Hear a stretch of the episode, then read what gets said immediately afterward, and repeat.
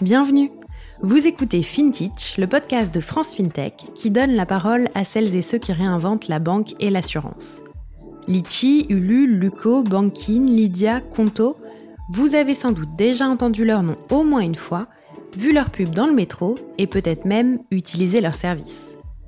Saviez-vous qu'on les appelle FinTech, AssureTech et RegTech, contraction de finance, assurance, régulation et technologie? C'est pour apprendre à les connaître et mieux comprendre les enjeux de leur métier que nous avons créé FinTech. Je m'appelle Anaëlle Gauthier et chaque semaine, je vous emmène à la rencontre de ces entrepreneurs et entrepreneuses qui façonnent les nouveaux services financiers. Bonne écoute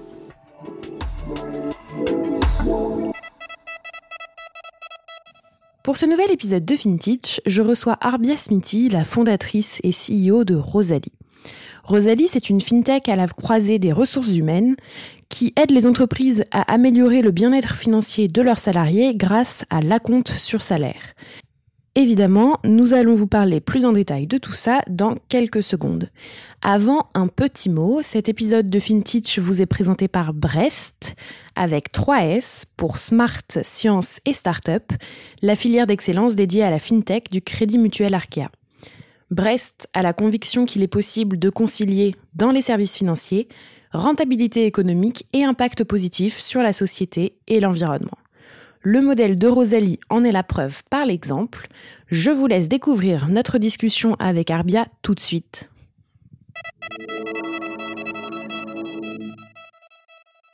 Bonjour Arbia. Bonjour Anaëlle. Bienvenue sur FinTech. Merci. Est-ce que tu veux bien euh, d'abord te présenter en quelques mots, s'il te plaît? Euh, oui, si on veut bien. Euh, donc Arbia, 38 ans, parisienne, maman de deux enfants, serial entrepreneur, tech. j'ai monté avant Carnet de mode que j'ai vendu fin 2017 et là j'ai remonté une nouvelle startup fintech impact social Rosalie depuis fin 2019. Oui, alors comme tu le disais justement, tu n'es pas à ton coup d'essai, on va dire, en entrepreneuriat avec Rosalie. Est-ce que tu peux m'expliquer un peu plus en détail ton parcours avant et ton expérience avec Carnet de mode avant qu'on aborde le sujet Rosalie? Euh, oui, très vite. Euh, donc moi, je, suis de formation ingénieur. Euh, ensuite, je suis passée par le SCP pour ajouter aussi la corde marketing, communication, business, avant de rejoindre L'Oréal en tant que responsable marketing et les quitter pour monter ma première startup Carnet de mode fin 2010. Au début, comme une première plateforme de crowdfunding dans la mode en France time to market était trop tôt et donc on a pivoté très vite en marketplace international pour les jeunes créateurs euh, qui a très bien fonctionné et que j'ai cédé euh, fin 2017 à un groupe industriel français. Euh, et ensuite, après un an de earn-out, euh, je suis passée par voilà, enfin, un, petit, euh, une petite période, on va dire, de break, d'investissement, mm. de d'accompagnement de, start-up, de, de, de, aussi de, de découverte de l'autre côté en tant qu'investisseur, avant justement de de me dire bah, je suis faite pour entreprendre et euh, chercher justement euh, le projet euh, que je mènerai plus loin que le premier, plus ambitieux et qui couplerait en quelque sorte le business model viable qui coche toutes les cases, plus mm-hmm. l'impact social qui était très très important pour moi pour une deuxième expérience. Et je m'attendais pas à ce que cet équilibre, cette formule soit en fait très difficile à trouver dans un projet. Donc c'est là où du coup je suis partie dans une bonne période justement de, de recherche de ce projet coup de cœur euh, qui a ces deux points. Et, là, hop, euh, voilà, coup de foudre euh, et lancement de, de Rosalie fin 2019. Alors, j'ai deux questions. Comment déjà, enfin, pourquoi tu as envie de relancer une entreprise? Qu'est-ce qui te motive, tu vois, euh, dans, ça? Et par ailleurs, parce que tu dis, voilà, dans la recherche du projet, comment on fait pour chercher son projet coup de cœur? Ouais, Comment ça fonctionne? Alors, l'entrepreneuriat, je pense que c'est quelque chose que j'ai pas réfléchi. Je ne sais pas d'où ça vient. Euh, moi, je viens d'une d'une culture tunisienne, euh, d'une famille très modeste, euh, qui n'a pas fait beaucoup d'études, qui connaît jamais, enfin, qui était d'ailleurs toujours fonctionnaire et connaît pas en fait le risque en mhm. dehors d'un CDI en quelque sorte. et donc c'était pour moi un peu le, le, un, truc inné où je cherchais toujours en fait un exit de ça, un exit du cadre. Et le seul exit pour moi, c'était d'abord de, de, voilà bonnes études dans un pays justement qui m'accueillerait, qui m'offrirait justement d'autres opportunités. Et ensuite, quand je suis arrivée ici pour mes études, bah comment justement sortir aussi du cadre de, d'un chemin tracé euh, vers l'entrepreneuriat. Donc c'est quelque chose euh, clairement spontané et j'ai jamais réfléchi ou pensé à c'était quoi le, le, le, enfin ce qui ce qui a déclenché ça, je ne sais pas. Ouais. Euh, et après pour la deuxième question qui est comment on cherche, bah, honnêtement j'ai découvert moi aussi, c'est pas du tout évident. Je suis passée je pense par toutes sortes de choses et c'est vrai que deuxième projet entrepreneurial c'est différent d'une première expérience. Mm. la première expérience on réfléchit pas trop parce que justement moi quand j'ai commencé je connaissais rien en fait à l'entrepreneuriat. Et donc tu commences normalement par euh, un belief hein, une croyance en fait forte euh, à une problématique une solution que tu apportes euh, et donc tu réfléchis pas tu te poses pas mille questions. Comme on se poserait en fait quand on est quand on a déjà de l'expérience on relance encore une fois. On se pose pas sur quel est le, le total enfin total addressable market enfin c'est quoi la taille du marché c'est c'est est-ce que est-ce que vraiment je réponds à un vrai pain point faire un MVP avant de lancer un projet, euh, product market fit, etc., euh, etc.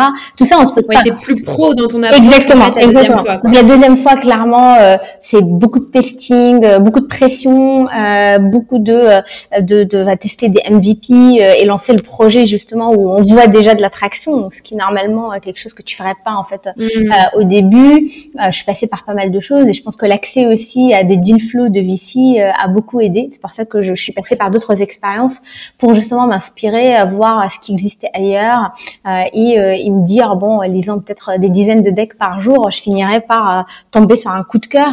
Et voilà, c'est exactement ce qui s'est passé. C'est un coup de cœur, une inspiration anglo-saxonne. Donc j'ai vu aux États-Unis, je me suis dit c'est dingue, il y a personne qui fait ça en Europe continentale. Bah ça sera Rosalie, ça sera le challenge à prendre et le pain point c'est quand même sortir les gens de C'est un pain point universel, c'est pas du tout américain. Euh, Et donc c'est juste l'approche, le business model, etc. Tout à adapter sur un, legal framework, environnement légal en fait spécifique européen, à une culture de dette très spécifique quand même très européenne, à un go-to-market aussi très spécifique. Euh, par marché, c'est même pas européen, mais par France, Espagne, Italie, tout est différent. Euh, et voilà, c'est là où du coup, euh, voilà, c'est déclenché et, et c'est parti quoi. Et alors, avant d'embrayer sur euh, Rosalie, est-ce que tu peux, juste sur la partie plus entrepreneuriale, est-ce que tu sentais une pression particulière après avoir réussi un premier projet à te lancer une nouvelle fois dans l'entrepreneuriat? On est complètement euh, pression euh, de dingue, euh, pression pour mener euh, la boîte plus loin que la première, parce que j'avais cette frustration, justement, toujours, en fait, quand on lance une boîte, ne pas la mener jusqu'au bout. Sachant que ça a quand même duré... 7 ans. 7 ans, ans, ouais, 7 ans, mais en fait, enfin, je parle de, de jusqu'au bout, tu vois, on rêve tous d'aller jusqu'au bout, IPO, monter, hmm. tu vois, des grosses équipes, etc., etc. Donc, euh, et, et, donc, euh, et donc là, l'idée, c'était justement arriver jusqu'au bout, au moins aller beaucoup plus loin euh, que la première, refaire les choses bien, en évitant les erreurs qu'on a fait avant, sachant qu'on va toujours en faire d'autres, mille fois, mais au moins, ça enlève ceux qu'en fait qu'on a fait avant, etc. Oui, mais pression, pression, tout, en fait, pression sociale, pression familiale, pression, pression de l'écosystème, pression, hmm. pression ouais, c'est, c'est, je pense que c'est la, la, partie la plus dure. T'as pas juste eu un coup de chance euh, la première fois aussi, peut-être. C'est ça, ouais, enfin, ou, enfin, et même, euh, et même, enfin, on s'attend à ce qu'on fasse euh, beaucoup plus vite, à prendre des gros shortcuts, à faire la boîte que normalement un first time entrepreneur ferait en, en, plusieurs années, à la faire, tu vois, en moins de temps, enfin, la moitié de temps, etc., etc. Alors qu'il y a plein de choses, en fait, que tu découvres qui sont pas compressibles, même si on utilise énormément le réseau créé, les moyens, etc., euh, etc. Euh, on passe quand même par les mêmes problématiques qu'une première fois, mais c'est vrai qu'on peut aller beaucoup plus vite, justement, euh, de plus en plus, surtout que le cycle d'innovation et l'écosystème a tellement explosé, a changé totalement entre, tu vois, la première période, il n'y avait rien, à cette deuxième où, où, je rêverais de, tu vois, de, de revenir dix ans en arrière et partout dans l'écosystème actuel. Ah, ouais, tu m'étonnes. Et alors, euh, tu le disais, enfin, c'est un projet vraiment euh, coup de cœur et qui, qui allie l'impact. Alors, pas forcément l'impact comme on l'entend souvent, qui est euh, du point de vue environnemental, mais l'impact sociétal. Est-ce que tu peux m'expliquer un peu le, le, le, pain point en fait de départ. Euh, que... Ouais. Ouais, euh, pardon. Ouais, euh...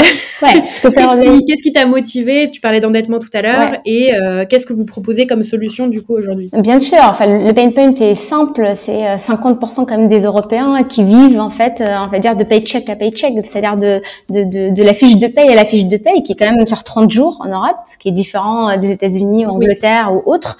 Donc 30 jours où les gens quand même finissent au découvert bancaire ou au prêt à la consommation systématiquement, pour la moitié mhm. d'entre eux, parce que ça c'est les stats euh, de l'INSEE, euh, à, euh, à recourir systématiquement à ces deux seules alternatives qui existent. Et ces deux mhm. alternatives, qui sont le découvert et les prêts à la consommation, tous les deux enfin, n'incluent pas tout le monde, parce qu'ils sont pas accessibles surtout au col bleu ou les gens en fait à, bas revenus. Et deux, ils sont très très chers, ce qui rentre justement les gens dans un cercle d'endettement sans se rendre compte, quoi. Ils sont très chers. Enfin, on est assez comparable en fait à ce qui existe ailleurs. C'est juste une histoire de mauvaise communication et d'ignorance en fait de, de, de ce qu'on a ici.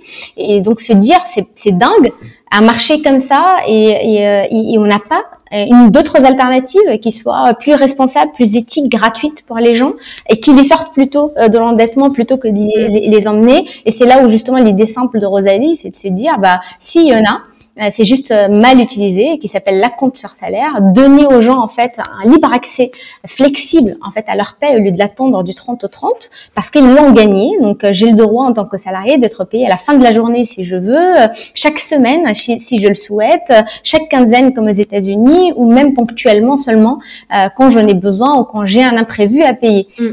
ce qui est normal parce que d'un côté tu as des milliards qui sont approvisionnés sous forme de salaire approvisionnés chez les boîtes de manière obligatoire qui leur apporte rien d'ailleurs hein, en termes d'argent. Et de l'autre côté, tu as 10 milliards d'agios. Donc on est aujourd'hui à 7 milliards d'agios payés par les Français chaque année. Donc les mêmes employés euh, de ces boîtes-là qui justement payent euh, aux banques aussi les mêmes banques qui détiennent en fait ces salaires approvisionnés, euh, l'équivalent en fait des milliards encore euh, d'agios sur l'utilisation en fait euh, d'argent pour répondre à des imprévus en attendant de les rembourser avec leur paie à la fin du mois. C'est pas normal, hein, donc c'est pas logique et, donc se dire bah il y a vraiment des solutions à apporter euh, simples avec la techno aujourd'hui, la tech et euh, un business model plus innovant, on peut justement créer un cash flow, une cinématique qui prend l'argent là et l'emmener vers la poche des gens gratuitement pour éviter justement ce déséquilibre euh, qui se passe. Et donc, apporter une vraie alternative plus responsable, gratuite pour les salariés, qui justement leur permet d'éviter de rentrer dans la dette. Et, euh, et de l'autre côté, pour que ça soit gratuit pour eux, ben, en fait, on a un business model totalement innovant où on vend ça plutôt aux entreprises. Donc, c'est un business model B2B2C comme un bénéfice salarial pour apporter du bien-être financier pour leurs salariés, marque employeur positive, renforcer leur politique sociale. Et donc, en enlevant du stress financier à leurs salariés, ben, c'est du bon aussi pour la boîte parce que ça améliore l'engagement de leurs salariés, leur productivité, baisser le turnover qui a vraiment quand même des coûts assez importants, surtout aujourd'hui avec les boîtes qui galèrent énormément en recrutement dans la restauration, l'hôtellerie, service à la personne, etc., euh, etc. Et par la même occasion, et ça c'est la découverte surprenante quand j'ai commencé, parce que euh, quand j'ai commencé, il y avait personne qui faisait ça en Europe, j'ai découvert en fait que la compte sur salaire est une obligation légale en France, que euh, c'est pas en fait communiqué par les boîtes parce que c'est très complexe administrativement à gérer, parce que tout est vraiment processé manuellement, et parce qu'il y a quand même une sortie de trésorerie assez importante qui est imprévue. Et donc nous on vient. C'est pour ça qu'aujourd'hui c'était pas utilisé? Comment, pardon? Oui, bien sûr. T'imagines une boîte euh, qui va crier ça sur tous les toits, et donc 50%, euh, on va dire 50%, on va dire 100% de ses salariés viennent frapper la porte du RH le 15 du mois, par exemple le 15 novembre avant Noël, pour demander 50% de leur salaire. Est-ce que cette entreprise est capable, n'importe d'ailleurs petite ou grande, de répondre en fait à cette demande-là en 24 heures, 48 heures? Euh, Donc processer ça, tu vois, manuellement, parce qu'aujourd'hui entre les différents logiciels de paye, etc., etc., bah, c'est une grosse complexité. Et deux, est-ce qu'elle est capable de sortir l'équivalent de 50% de masse salariale, comme ça, de manière imprévue, en fait de leur trésorerie euh, en 24 heures? Bah non. Donc en fait, l'idée justement, c'est de venir avec une solution packagée qui est clé en main, 100% digitalisée pour la boîte, externalisée pour elle, qui touche pas en fait à sa trésorerie parce que c'est Rosalie qui avance en fait tout l'argent pendant le mois, donc on touche pas au BFR de la boîte et qui lui enlève toute cette complexité administrative là parce que c'est un process 100% digitalisé et pré-intégré avec les logiciels de paye qui existent sur le marché. Donc il y a rien à faire en fait pour plutôt on enlève en fait du travail euh, pour pour les RH et les responsables de paye. Ouais. J'imagine que l'argument euh, c'est Rosalie qui avance l'argent est très fort dans leur décision euh, de, prendre la solution. Totalement, totalement, parce que euh, tu peux pas venir euh, demander à une boîte d'ouvrir open bar en quelque sorte. le salaire, c'est parce qu'aujourd'hui déjà l'obligation c'est un acompte par mois et elle est incapable de le gérer. Tu lui dis, bah en fait, tu vas ouvrir les acomptes autant de fois qu'ils veulent tes salariés sans venir apporter une vraie solution sur sur la trésorerie de la boîte. C'est pour moi clé. Ah oui, complètement. Et, est-ce que vous vous adressez à tout type d'entreprise? Est-ce qu'il y a des entreprises plus spécifiques qui sont sensibles à ces sujets-là? C'est, comment le marché? Nous, en fait, euh, Rosalie, la compte sur salaire, euh, parce qu'en fait, on fait pas que de la compte sur salaire, c'est un dispositif de bien-être financier. Donc, on fait de la compte sur salaire, de l'éducation financière pour sortir vraiment les gens de, de, de, l'endettement. Ça, en fait, ça s'adresse à toutes sortes d'entreprises, hein, petites, moyennes, jusqu'à euh, au CAC 40. Euh, aujourd'hui, sans aucune différence, et dans tous secteurs confondus. Mais c'est vrai qu'on se focus aujourd'hui il y a des entreprises plus sensibles et qui ont le plus de col bleu, ce qu'on appelle, c'est-à-dire les gens qui travaillent dans les boutiques, les restaurants, euh, les usines, donc qui sont off-site, enfin qui sont qui sont pas au siège euh, social euh, ou à bas revenu, en tout cas moins de 2000 euros euh, net, c'est ceux en fait qui demandent le plus d'acompte sur salaire et c'est ceux justement où la solution a plus de sens sur leur, enfin, l'impact en tout cas qu'elle peut apporter, que ce soit en termes d'éducation financière ou justement d'alternatives pour les sortir de l'endettement. ça c'est clair et donc on s'adresse plutôt à ces à ces entreprises en premier, mais de manière surprenante, on a aujourd'hui des dizaines d'entreprises et dans ces entreprises là, on a des entreprises d'ingénieurs de col blanc et qui n'ont jamais eu une seule de demande d'acompte avant d'avoir embordé Rosalie et qui voient aujourd'hui des demandes d'acompte. Et donc, euh, le but, c'est de prouver justement demain, avec l'adoption et ce nouvel usage, que justement, on s'adresse à toutes sortes de personnes et que même une personne, justement, euh, qui a un très bon salaire, bah, elle peut aussi avoir des imprévus et elle peut aussi euh, ne pas bien gérer son argent. et, et le statistique aujourd'hui de dire 50% des Français recourent au découvert, c'est pas forcément 50% des Français à bas revenus. Hein. On est d'accord. Ouais. Parce que c'est pas parce que tu as un, très bon salaire que tu sais euh, gérer ton budget et que tu sais euh, provisionner, économiser, etc. Totalement. d'accord. Totalement. Et, en revanche, j'ai une question, euh, peut-être que beaucoup de gens te posent quand tu, fais ton démarchage, mais comment, parce qu'en en fait, quand tu reçois un acompte, c'est quand même que le mois d'après, ton salaire que tu vas recevoir sur ton compte sera du coup un peu moins important. Comment on fait pour pas que ce soit du coup une nouvelle spirale et, tu parlais d'éducation financière et je pense que c'est ça qui, joue. Complètement. comment on fait pour que ce soit pas une nouvelle spirale où, bah, en fait, on va aussi de nouveau vivre, tu vois, d'un compte à l'autre, en fait? Ouais, alors déjà, en fait, on ne donne pas plus que ce que tu as gagné. Hein. On n'est pas sur l'avance sur salaire. Donc, en fait, si tu as travaillé trois jours, tu as l'équivalent de trois jours seulement à demander. Donc, en fait, ça piétine pas justement euh, plus que ça. On est capé aussi, on cap en fait au maximum. Donc, tu as le droit en tant que salarié de demander autant d'acomptes que tu veux sur Rosalie et les recevoir en 7 secondes sur ton compte bancaire, tant mhm. que la totalité ne dépasse pas 50% de ton salaire mensuel. Euh, et ça, pour vraiment s'assurer justement que euh, les gens ne craignent pas plus que 50% de leur salaire et s'assurer qu'ils reçoivent au minimum 50% de leur salaire en fait euh, à la fin du mois. Ça c'est un. Euh, deux, bien sûr, tout le dispositif d'éducation financière très important euh, justement chez nous parce que c'est ça en fait qui, fait partie intégrante de notre offre. C'est comment prendre la main justement des salariés et justement leur apprendre à mieux gérer leur argent pendant le mois pour ne plus avoir besoin demain ni de découvert bancaire ni d'acompte sur salaire. D'où en fait notre business model qui est vraiment fixe aujourd'hui, qui n'est pas du tout indexé sur ni les montants qu'on donne, ni le nombre de transactions. Donc, on n'a aucun intérêt, même business-wise, justement, à pousser les gens, en fait, à demander plus d'acompte. C'est tout le contraire. C'est ça, et ça c'est très important quand même d'être aligné avec notre mission. Et d'ailleurs, on est labellisé Bicorp, euh, on va vers une entreprise à mission, donc on est complètement dans euh, comment impacter la vie des gens et comment justement euh, combiner ces, ces, ces, comment la data de la paye avec justement les produits financiers pour créer carrément une nouvelle catégorie, justement ce qu'on appelle du payroll initiated banking, pour justement apporter des nouveaux services financiers aux gens qui soient gratuits, plus fair, plus justes, plus rapides etc. Parce que justement, on peut se baser sur des vraies datas euh, que les banques aujourd'hui galèrent à vous demander. tu demandes n'importe quelle chose de la banque, on va te demander tes trois dernières fiches de paie, attendre une réponse, etc. Donc là, pour le coup, on arrive même à prédire en fait tes besoins et te t'envoyer des pushs euh, pour te dire avant que tu tombes dans le rouge et t'éviter justement de payer des agios, etc. Donc là, on utilise vraiment le meilleur de la tech pour justement apporter des choses tangibles et actionnables dans la vie des gens, quoi. Surtout des gens qui sont pas forcément très digital natives.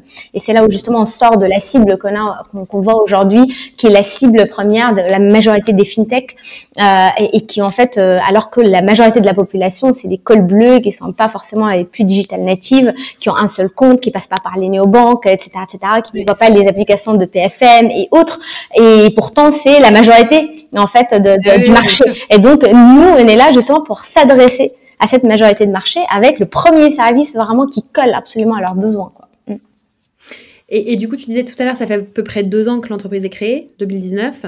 Euh, où vous en êtes aujourd'hui. Donc, tu disais les premiers produits, euh, ça représente combien de personnes? Enfin, voilà, c'est quoi votre, euh, votre état euh, d'avancée aujourd'hui? Ouais, alors, c'est vrai qu'en fait, on s'est lancé là depuis fin 2019, mais en fait, on n'a pas lancé le produit avant vraiment cette année, parce que justement, il fallait adapter complètement le modèle au legal framework ici, parler même avec l'AMF, la CPR, s'assurer vraiment que on a le modèle justement qui n'est pas du tout dans le crédit, qu'on a la bonne cinématique sur laquelle on va baser toute notre infra, bosser sur un produit très très complexe en fait parce que ça se voit pour que ça soit le plus simple possible pour les utilisateurs. Mais derrière, c'est carrément trois produits énormissimes euh, signés avec euh, les plus gros players en fait aujourd'hui qui existent sur le marché avant même avant même de se lancer parce que le play c'est l'intégration avec euh, les logiciels de paie et donc nous on s'est intégré avec les plus gros qui existent sur le marché de manière carrément officielle et exclusive hein, avec mhm. tu vois ADP qui est le plus gros euh, dans le monde et qui a fait le seul partenariat en fait dans le monde qu'avec Daily Pay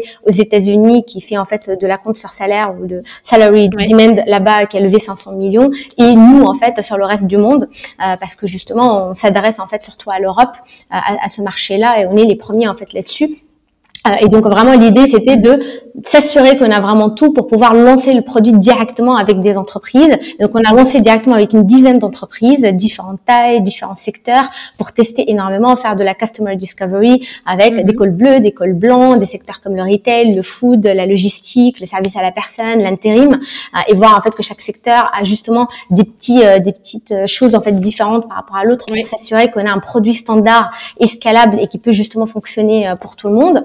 Euh, et là, pour le coup, on est prêt à scaler justement notre modèle à partir de maintenant, que ce soit niveau sales, que ce soit niveau partenariat et que ce soit aussi niveau marché. Euh, donc, on, on, pourrait justement euh, aller et accompagner nos clients maintenant qui, qui, qui, peuvent être aussi des très grands groupes ici, qui ont des filiales un peu partout en Europe, maintenant pouvoir aussi offrir notre produit en fait sur les autres pays de manière scalable et simple parce qu'on a le produit pour quoi.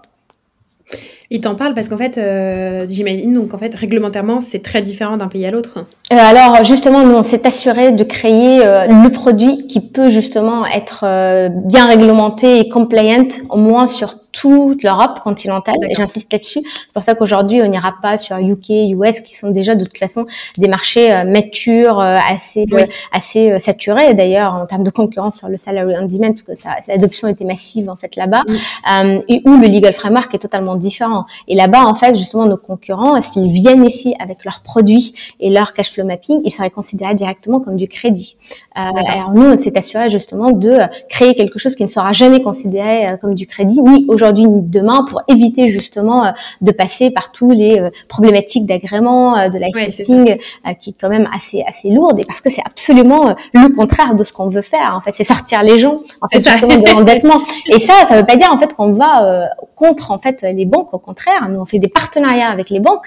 On est partenaire avec des banques pour justement s'assurer le financement euh, justement de, de, de, ces réseaux et de, de ces acomptes en fait pour les euh, pour, pour, les entreprises. Et en fait, on est comme une offre complémentaire qui a complètement du sens, a un impact social quand même aussi vis-à-vis de leurs clients et qui peut justement euh, les emmener vers les autres produits de manière beaucoup plus plus simple, plus claire et, et, et, et, moins chère et sans aller vers vraiment quelque chose de très agressif comme comme le crédit aujourd'hui euh, qui rentre les gens en fait dans des spirales d'endettement et surtout on parle des, des cols bleus et des gens à bas revenus quoi. bien sûr. Et, du coup, tu disais tout à l'heure qu'avec ta première expérience, tu n'étais pas allé aussi loin peut-être que tu aurais voulu. C'est quoi ton ambition, euh, ta vision à long terme pour Rosalie? C'est vrai qu'en fait, là, clairement, Rosalie, je l'ai créée avec vraiment cette vision euh, euh, clairissime d'impacter vraiment la vie de millions de gens.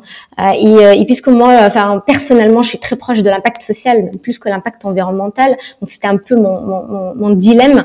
C'était comment vraiment je sors les gens de l'endettement, comment je peux vraiment, vraiment de manière claire et actionnable et pas juste en bullshit, euh, avec vraiment en utilisant le meilleur de la tech, le meilleur de la de l'humain, en fait, à apporter quelque chose d'actionnable qui vraiment impacte la vie des gens et qui les sort vraiment de la merde, euh, parce que c'est le cas aujourd'hui et surtout dans le contexte actuel, euh, l'actualité aujourd'hui un peu partout. comment vraiment apporter un truc qui est actionnable, tangible pour eux, qui change leur vie. Et moi, j'ai envie vraiment de voir des millions de gens en fait qui nous font des témoignages de changement de vie complètement radical, de les avoir aidés en fait dans leur vie familiale dans leur euh, bien-être financier et donc bien-être en fait en général, etc. Ça sera ça en fait notre euh, notre euh, notre rêve quoi, toute l'équipe Rosalie quoi, clairement. Bah, c'est tout ce qu'on c'est tout ce qu'on vous souhaite. Et effectivement, j'imagine quand même que cette mission, ça, ça drive énormément euh, vos recrutements, enfin que en fait les gens viennent vraiment pour ça, quoi. Absolument, nous vraiment on n'emporte que les gens de toute façon qui viennent pour l'impact social qu'on apporte. Euh, de toute façon ils viennent pour ça, euh, clairement. Euh, c'est pas pour autre chose. Pour autre chose, euh, l'impact, l'impact social, parce qu'encore une fois c'est très difficile de trouver une fintech à impact social qui allie vraiment les deux euh, et de manière aussi claire et tangible et, et, et, intrinsèque au business model et pas juste en, en fait en buzzword qu'on colle en fait à, à la boîte. Ça c'est très important. Et donc c'est euh, notre valeur phare, euh, justement sur laquelle il faut vraiment embarquer tout le monde. Et de toutes les façons, c'est normal, on fédère en fait avec euh, avec cette mission-là, que ce soit nos clients, nos partenaires, nos investisseurs et bien sûr notre équipe. Donc c'est de la mm. même manière. Quoi. Mm. Et, et, vous n'êtes pas, enfin, pour le coup, vous n'êtes pas les seuls. Tu disais que certains marchés sont complètement saturés, comme les US ou, ou le UK. Euh, en France, c'est marrant entre guillemets, mais vous êtes plusieurs, vous êtes créés à peu près dans les mêmes dans les mêmes mois, enfin avoir lancé vos offres à peu près en même temps. Est-ce que c'est parce qu'on se rend compte qu'il y a un, enfin plus qu'avant qu'il y a besoin d'éducation financière? Comment t'expliques un peu ce le fait que c'est maintenant euh, qu'on commence à avoir des offres euh, des fintechs sur le sujet Ouais, bah, ça s'est toujours passé comme ça en fait. Euh, quand il y a un sujet en fait chaud, intéressant, euh, t'as premier qui arrive et t'as certainement en fait une, enfin plusieurs qui se, qui essaient justement de, de, se construire derrière et ça c'est très bien parce que c'est ça qui évangélise le marché. Donc nous, on est les plus contents de ne pas être tout seul en fait à essayer d'évangéliser le marché. clairement, c'est c'est c'est très très important. mais après, bah, il faut toujours regarder le first mover advantage ça c'est très important. C'est pour ça qu'on s'est assuré de le créer ou de créer le maximum de barrières à l'entrée avant de lancer en fait le produit. Donc vraiment créer des partenariats stratégiques avec euh, euh, les logiciels de paye, parce qu'en fait quand ils le créent c'est de manière exclusive, ils peuvent pas en fait le faire avec d'autres, etc., etc. Pour vraiment avoir une vraie euh, valeur différenciante en fait sur, sur le marché, ça c'est très important. Et aussi parce que c'est ce qu'on remarque dans l'écosystème à peu près, hein, enfin sans standardiser la chose, mais en général, euh, un, truc qui cartonne aux États-Unis ou en Angleterre ou qui ressort comme un trend, ça prend à peu près cinq ans en fait pour que ça soit un peu mature ici. Et après, euh, c'est vrai qu'il y a l'accélération Covid qui fait aussi, euh, qui a fait que là, il y a une redistribution de cartes massive hein, et, enfin ça a changé complètement la gueule de l'écosystème très rapidement. Ça a accéléré des choses comme ça aussi, arrêté, euh, arrêté d'autres secteurs. Et, et, donc pareil pour la fintech, qui, dont ce qu'on fait, hein, l'actu aujourd'hui fait que bah, le bénéfice sur le bien-être financier pour les salariés, c'est plus du tout un, nice to have. Aujourd'hui, c'est mm. quand même important. Le, le, rôle du RH en fait dans l'entreprise a complètement changé, qui englobe pas mal de choses, avec vraiment une stratégie de digitalisation de toutes sortes de process. Donc, on rentre complètement aussi euh, là-dedans, parce qu'aujourd'hui, c'est un process totalement manuel. Euh, une maturité totale aussi sur l'impact social des boîtes. Donc, l'impact social et environnemental, c'est plus un sujet, c'est carrément dans la stratégie prioritaire en fait dans la majorité des grands groupes. Donc, tout ça, et en plus la maturité de l'écosystème fintech, qui permet justement à des entrepreneurs de se concentrer en fait sur le use case ou l'application plutôt que de galérer à créer toute l'infra. Aujourd'hui, tu as tellement de briques en fait et de partenariats à faire très sympa. Aujourd'hui, on est partenaire avec énormément de fintech qui existent sur le marché pour pouvoir justement être le meilleur sur en fait l'application ou le use case euh, qu'il qu'il adresse et utiliser plutôt les briques et les partenariats pour justement euh, euh, pour pour aller plus vite quoi hein, dans ce cycle-là qui était beaucoup plus lent avant. Donc tout ça, fait que c'est euh, le bon timing, euh, idéalement pour évangéliser. Euh, l'écosystème n'a plus du tout la même tête qu'il y a 10 ans, quoi. Absolument. Euh, rien à voir. Même il y a deux ans, trois ans, c'est pas la même chose. enfin, c'est quand même très très récent. Je dis, enfin, ma, ma première startup, c'est pas la deuxième. Dans ma première, il n'y avait pas un seul accélérateur, pas un seul incubateur. Il y en avait quelques VC qu'on connaît tous en fait, qui se comptent sur les doigts de la main. Euh, bref, c'est pas du tout les mêmes choses. Tout a, enfin, tout a changé. Aujourd'hui, je trouve que la nouvelle génération a tellement de chance énormément de financement, euh, énormément d'outils. Euh, le même la, la, position de force a complètement changé entre l'entrepreneur et l'investisseur, c'est plus la même chose. Euh, le, le, les financements publics, les financements privés, les accélérateurs, les incubateurs, les, les, les serial entrepreneurs même maintenant qui justement euh, donnent en fait du temps, etc. pour euh, pour l'écosystème. Alors qu'avant justement on cherchait même tu vois des, des rôles modèles qui étaient qui étaient les mêmes, difficiles d'accès, etc. Enfin, bref, tout ça fait quand même énormément de chance pour pouvoir innover. Euh, et même quand on est vraiment, enfin, on, on connaît rien à l'entrepreneuriat, on peut vite monter en compétence en deux deux. Hein. Ouais. C'est le meilleur moment pour se lancer alors. Exact. Bah, je pense que c'est pas nouveau. Je pense qu'il y a énormément. Là, on vient de, de, de dire qu'il y a un million de startups euh, en France. Après, euh, je pense que 80% là-dedans, c'est quand même des, des, des auto-entrepreneurs et, et, des entrepreneurs, oui. mais quand même, c'est énormissime euh, comme, comme chiffre par rapport, euh, encore une fois, il y a juste quelques années. Oui, hein.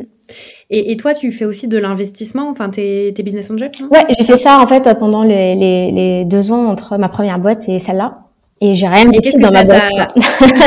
c'est important. Et qu'est-ce que ça t'a apporté euh, de faire ça? Euh, de, Tu donnes en fait à l'écosystème. Bah, justement, en fait, c'est accompagner quand même pas mal de, de, de startups intéressantes et pas juste en, en tant qu'investisseur, mais mentor. Euh, j'ai accompagné euh, chez Techstars, euh, chez euh, Wilco, enfin jury dans pas mal de concours.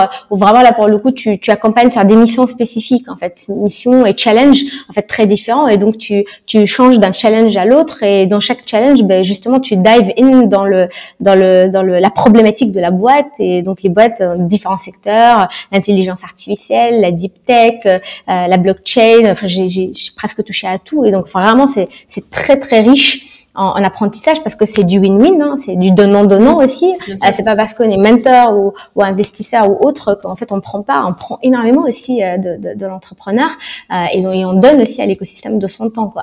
Maintenant j'ai moins de temps euh, parce que du coup euh, je suis aussi entrepreneur à, à, fond à 100%, mais, mais clairement je pense que j'ai passé deux ans à faire ça à fond et avec grand plaisir surtout. Hmm.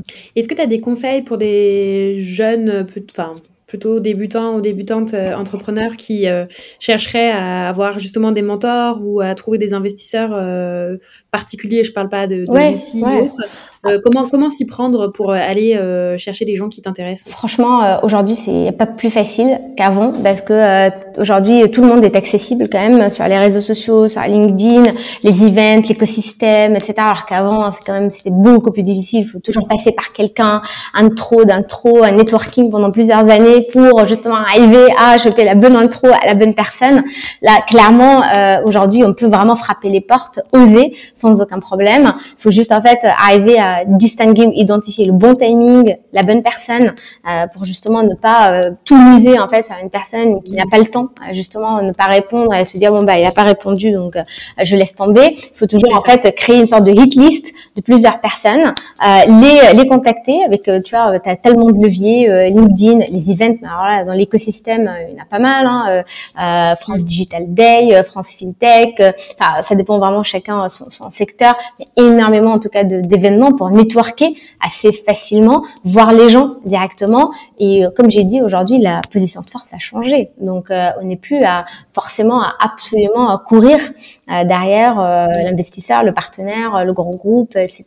Si vraiment il a une bonne valeur ajoutée euh, à apporter dans l'écosystème, tu, tu, seras chassé mm. par, par, par, par, les meilleurs. Donc il n'y a pas de Bon, je trouve qu'il n'y a pas de difficulté, euh, honnêtement, à, trouver. Et pour le, les business angels, encore mieux aujourd'hui parce qu'il n'y a plus d'ISF, euh, il y a la flat tax, euh, il y a en plus une obligation de réemploi des serial entrepreneurs qui existent, euh, qui fait qu'il faut absolument qu'ils investissent une grande partie quand même de, de, leur exit dans des startups, ce qui fait que du coup, ça a créé un écosystème euh, totalement gagnant-gagnant et topissime, euh, où vraiment les profils de business angels sont maintenant des profils quand même high level, très qualifiés, dans entrepreneur, etc., etc. Donc ça a bien en fait qualifié le, la, chose et, et, donc ces gens-là, tu les trouves dans le même écosystème entrepreneurial. T'as pas besoin en fait de les chercher ailleurs comme ce qui était le cas en fait avant, clairement. Donc je trouve que c'est quand même plus facile.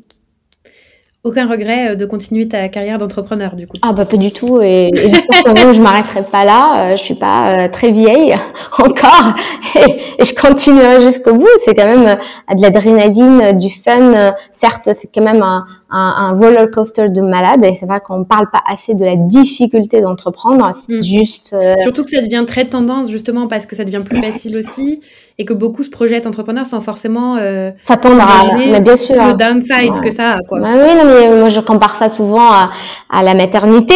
Pareil, en fait, en France, on sait pas ce que c'est parce que bah t'as beau en fait que t'as d'autres qui te le décrivent, mais tu vis quand même l'expérience euh, toi-même. Euh, euh, et heureusement en fait que je pense que la mémoire humaine ou la nature humaine fait qu'on oublie les mauvais moments, qu'on garde que les bons moments, sinon personne ne, ne se reproduit. Euh, même. Euh, mais, euh, mais oui, c'est à peu près pareil en fait. Hein. Donc, euh, on continue quand même à entreprendre malgré la difficulté de dingue derrière.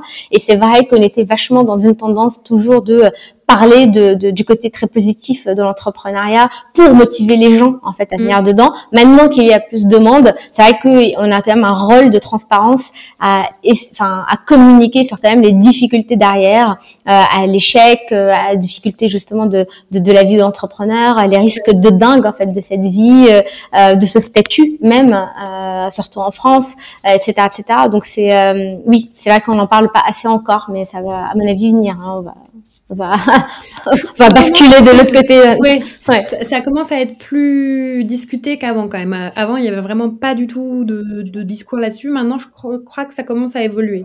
Oui, parce qu'avant, le gros problème, c'était surtout de euh, motiver les gens d'avoir des à entreprendre. Et donc, euh, on avait un peu un rôle justement à jouer pour, euh, tu vois, attirer. Donc c'est de l'attractivité. Euh, et ça c'est normal. Maintenant que ça s'est bien passé, peut-être qu'il faut qu'on passe à la phase 2.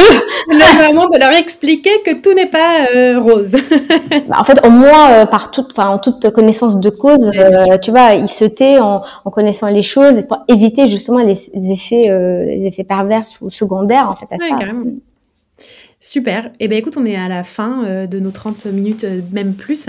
Euh, j'ai deux dernières questions. Est-ce que tu des ressources à recommander aux auditeurs, auditrices, que ce soit des newsletters, podcasts, blog, euh, tout ce que tu veux vivre, que, que, tu apprécies, que ce soit sur l'entrepreneuriat, la fintech, euh, tu vois, tout, tout ce que tu veux. Alors, je, suis la mauvaise entrepreneur à qui euh, ne lit pas du tout de livres. Je pense que ça, je l'ai dit assez dans mes différents podcasts. Euh, je suis plutôt de quelqu'un très visuel qui regarde énormément, en fait, des documentaires, des films, etc.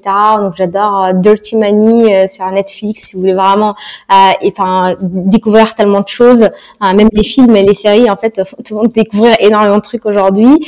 Euh, en termes de euh, de, euh, de newsletter, je lis TTSO, Time to Sign Off. je lis euh, beaucoup de hustle euh, mhm. qui est vraiment très bien et qui vraiment raconte les histoires justement de de, de, de start-up euh, tu vois à la Silicon Valley ou moins dans le mhm. monde euh, de manière vraiment géniale et elle rentre vraiment dans les coulisses comme un des vrais reportages en fait et bien résumé etc donc j'adore et après comme tout le monde je regarde en fait les newsletters Crunchbase tous les jours juste pour en fait mhm. connaître quand même tout ce qui toutes les nouvelles en fait tendances les nouveaux nouvelles start-up euh, qui, qui cartonnent euh, ou qui euh, justement qui c'est comme ça en fait qu'on se met up to date en quelque sorte sur les tendances du marché et qu'est-ce qui en mm. sort, etc. Donc voilà, j'ai à peu près une newsletter par catégorie, quoi, pas plus parce que on, peut pas passer des heures. Voilà, c'est c'est un peu ça, quoi. Donc Crunchbase pour juste se mettre sur les actualités de, de des startups dans le monde, euh, The Hustle pour les un peu les les, les, les analyses et les reportages top en fait les stories sur, les startups là-bas et TTSO pour l'actu ici en fait. Super. Et ma dernière question, c'est est-ce que tu as un entrepreneur ou une entrepreneuse de la fintech ou une fintech plus globalement qui t'inspire particulièrement? Oh, fintech, c'est là, c'est difficile. je cherche du coup des femmes euh, dans, dans les fintech, il n'y en a pas beaucoup, euh, malheureusement. Euh, tu vois, parce que j'ai plein d'autres femmes entrepreneurs dans plein d'autres secteurs que j'aurais bien aimé en fait euh, en parler. Mais dans la fintech, moi je pense à, à, à Caroline d'Anaxago. Euh, et en fintech, en fait, sans parler de, de, de femmes, il y en a plein en fait qui m'inspirent aujourd'hui. Conto, Payfit quand même, qui justement quand même prend le challenge d'aller dans le dans le dans la paye euh, qui est vraiment un marché euh, euh, pas facile du tout. Et il fallait que quelqu'un en fait s'y colle. Et c'est une équipe géniale qui s'y colle quand même.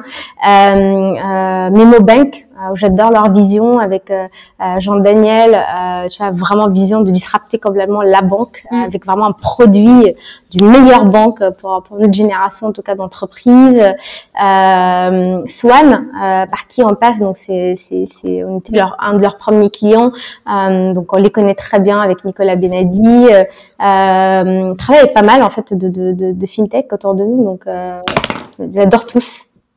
Parfait. Et euh, je précise que Nicolas est déjà passé sur FinTech et que l'épisode était top. Donc j'invite toutes les personnes qui nous écoutent à aller l'écouter également. Génial. Merci beaucoup, Herbia. Merci à toi, Anaëlle.